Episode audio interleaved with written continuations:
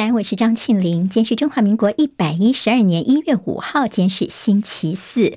好，我们在 YouTube 上面直播，现在已经开始。谢谢朋友帮庆玲分享、留言、按赞、免费订阅中广新闻网的 YouTube 频道，非常谢谢大家。好，很多朋友是早起来听新闻、看新闻哦。那么早上非常的冷，也请大家多多注意自己的身体，多多的保暖。今天是二十四节气当中的小寒，大陆冷气团倒是减弱了。今天北台湾气温回升，不过明天又会有大陆冷气团南下，各地气温下降。中部以北跟东北部地区，在这个周休假期清晨大概只有十三度低温。不记得礼拜六是要补班补课的。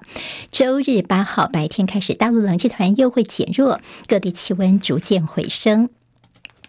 今天清晨收盘的美国股市，主要是台北时间今天的凌晨三点钟所公布的联准会去年十二月份的会议记录。投资人希望从这个会议记录当中来找寻接下来利率动向的蛛丝马迹。所以这个内容看到联准会官员呢，他们预测说，由于通膨居高不下，所以今年开始降息的话并不适当。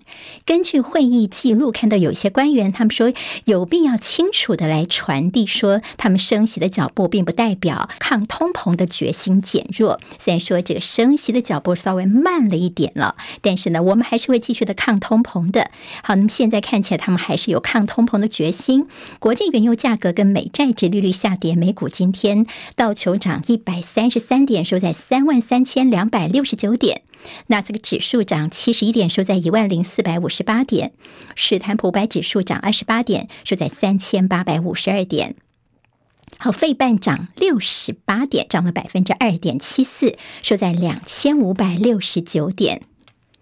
由于共和党这次呢赢得不够多，麦卡锡人缘似乎又不够好，所以他们保守党的保守派的党籍议员继续跑票。共和党领袖麦卡锡今在第四度挑战众议院议长，继续失利。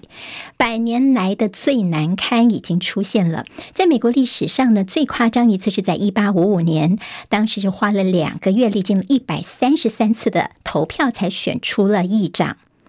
乌克兰在跨年夜攻击俄罗斯的军营，俄罗斯国防部更新他们的伤亡数字，造成了八十九名俄罗斯军人阵亡，并且说是因为有士兵违规使用手机，遭到敌军定位所导致的。好，乌克兰最近击落无人机的这个动作是越来越熟练了。不过，《纽约时报》分析是担心说，你乌克兰拿昂贵的飞弹去攻击廉价的无人机，长此以来恐怕是莫斯科会占上风。俄罗斯总统普廷昨天向大西洋派遣了一艘配备新一代高超音速巡弋飞弹的护卫舰，这是向西方释出俄罗斯不会在乌克兰战争当中退缩的讯号。美国二零二三年的第一个冬季风暴在今天报道，北部大平原到上这五大湖区都降下了大雪。好，另外在南部呢，看到有龙卷风跟洪水等侵袭。台中地检署侦结业务员杀人案，件上午会移审到台中地院，这会变成元旦国民法官新制上路之后的全台首例。大陆的新冠疫情海啸引发了部分国家的担忧。日本决定对陆客从快筛提升到 PCR。欧盟大部分的成员国赞成对来自于中国的旅客出发前要求他们提供阴性证明。纽西兰则觉得说公卫风险其实很低，所以纽西兰并不打算对陆客实施强制裁剪。世卫官员今天说，从大陆这边的数据，他们看起来并没有什么新的变异株，但是他觉得大陆是低报了染疫重症跟死亡的人数。美国总统拜登刚刚有最新的说话，他说他对于中国当局如何处理 COVID-19 疫情，他感到担忧。英国卫报评论则是批评大陆在欠缺计划之下骤然的取消清零，又贸然的开放国门，实在是要命啊！他们说春节要到了，恐怕最坏的情况还在后头。好，那么大陆外交部发言人毛宁警告说，中国对于很多国家的一些限制措施，他们将本着对等的原则采取相应措施。白宫有说话，他们说。呢这些措施我们都是来自于专家的意见，中国没有理由进行报复。昨天呢，被指责说这大陆的疫情是不够透明，毛宁又反击了，他说要避免任何政治化疫情的言行。好，接下来我们进行十分钟早报新闻。十分钟时间，我们快速了解台湾今天的日报重点。刚刚提到了大陆的疫情，所以我们也先从台湾的疫情来看起。虽然没有放在头版，但是我觉得非常重要，我们来关心一下哦。好，昨天我们的国内新增了三万三千三百三十例的本土个案，比上周三来说是增加了近两成，这是去年十一月以来的相隔六十四天的数字的新高。另外新增的境外移入五百四十一例，是二。二零二零年疫情以来的最高纪录。好，那么大家也非常担心，为什么现在境外移入这么多呢？指挥中心说，第一个，因为大陆的入境确诊者变多；另外，最近呢，大国人呢可能出国回来的也多，所以呢，就变成我们境外移入的变多了。那目前在官方的数字，我们台湾大概是确诊是全世界第五多的。那么指挥中心说啊，那这是看得出来，我们国人呢对于这个确诊的通大家都还是有如实通报，所以数字才会是全世界第五多的。台大公卫的陈秀贤老师提醒大家，所谓的打次世代疫苗的黄金周，好，现在距离春节其实也很快了，所以呢，黄金周就是现在，因为在后续大概有三万名的台商要返乡团聚。所以现在在这个礼拜呢，就是接种次世代疫苗的黄金周了。尤其如果家里面有人返台的话呢，要特别留意。提到了三大重点，施打的族群，次世代疫苗哪些朋友要特别留意呢？好，我们看到了，包括说，二零二一年就是前年八月份之前曾经感染的是第一个族群，第二个族群是没有曾感染或施打疫苗的。第三个族群呢，就是在去年九月之前感染到现在已经超过三个月的，好，这些朋友呢都可以来施打次世代疫苗。联报今天头版头条，好，这事情其跟昨天在自由时报头版所看到数字是一样的。昨天呢，苏贞昌院长说，好，我们现在要还税于民的普发六千块钱。好，那么当然在六千块钱之外呢，还会加码在低收入、中低收入户部分。好，现在看到是苏贞昌宣布说，在超征税收，其中一千四百亿元将会发放全民共享经济成果，也就是全民可以普发六千块钱。好，那么大概在全民部分呢，就联合报说是春节后发放。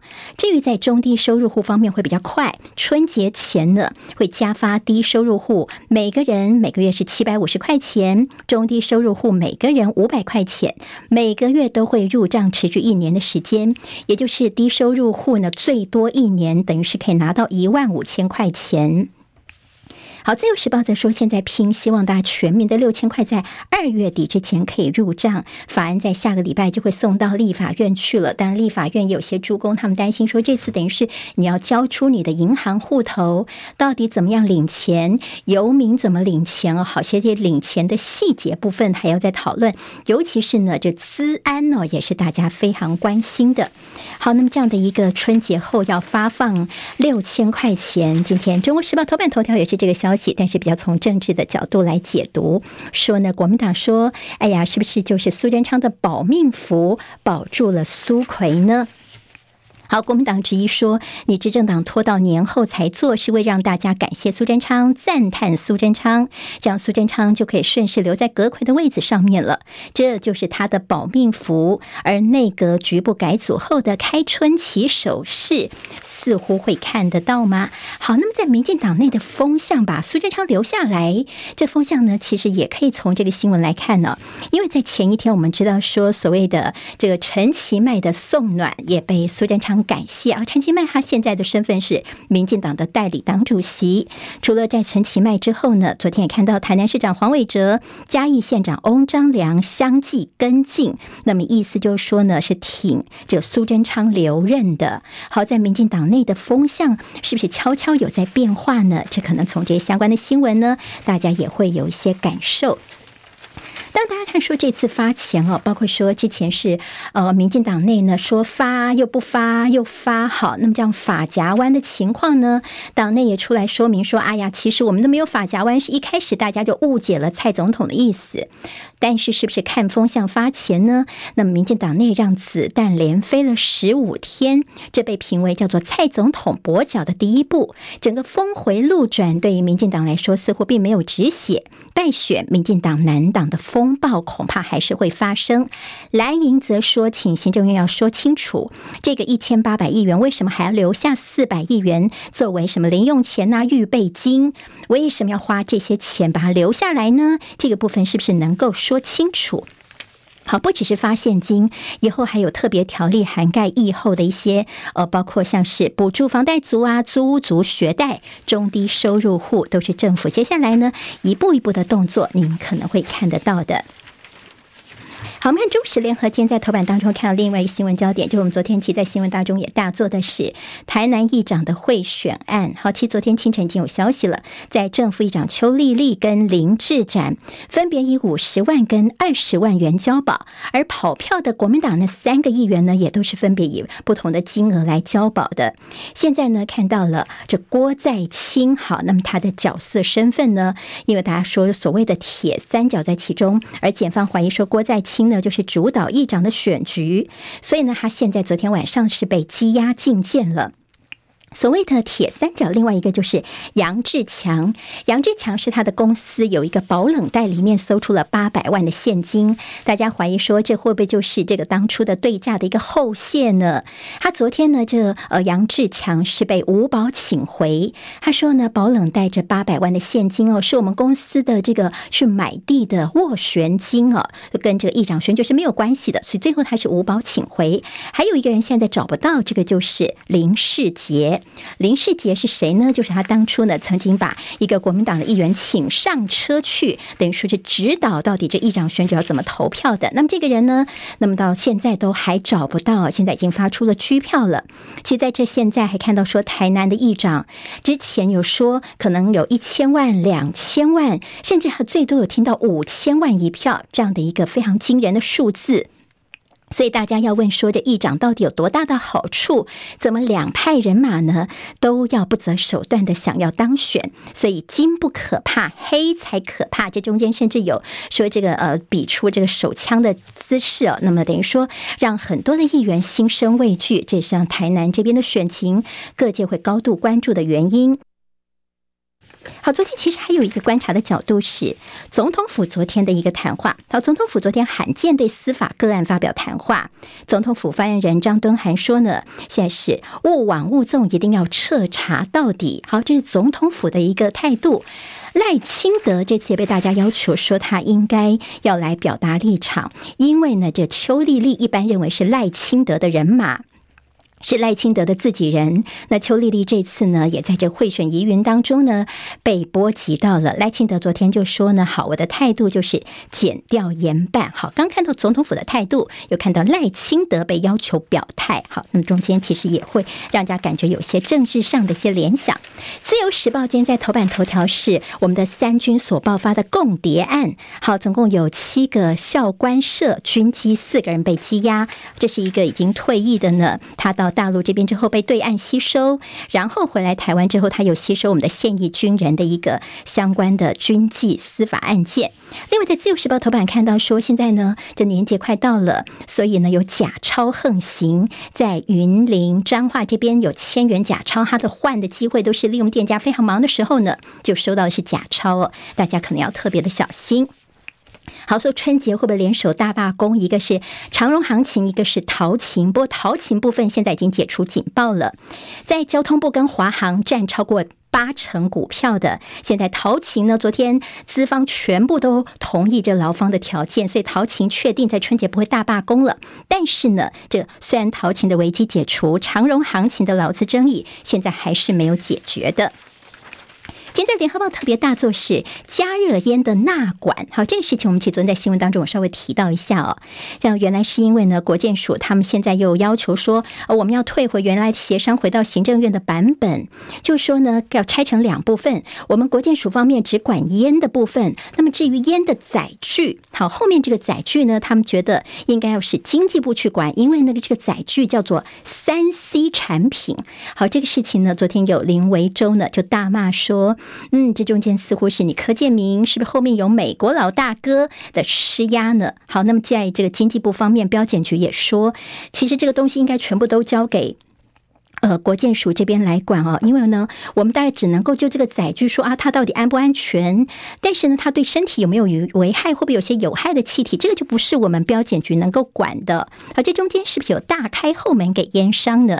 甚至说呢，林为洲说，现在你国建署是像一把枪哦，你只管子弹，你不管枪。这中间大家也看不懂到底为什么这个载具的问题，在董事基金会说，到底谁在背后操作？谁是背后的藏镜人呢？这中间有很多的想象，两大财经报都关心的是台积电。好，《工商时报》头版头条说，这台积电的全年营收恐怕是零成长。好，这事情到底怎么一回事呢？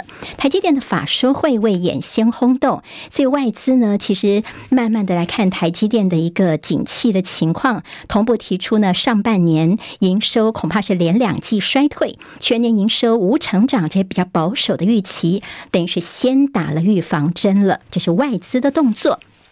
而在《经济日报》头版头条是台积电的第一季营运，看起来外资是看淡，同样是这样的一个提醒。好，不过这个报纸的说法呢，大家就参考参考喽。好，台股震荡，国家队急救援。另外看到外资昨天是转卖，大盘多空分歧。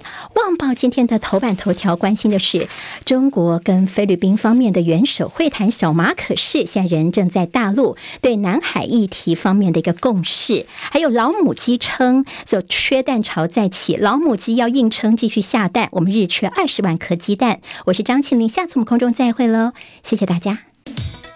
今天台湾各日报最重要的新闻都在这里喽，赶快赶快订阅，给我们五星评价，给庆玲最最实质的鼓励吧，谢谢大家哦。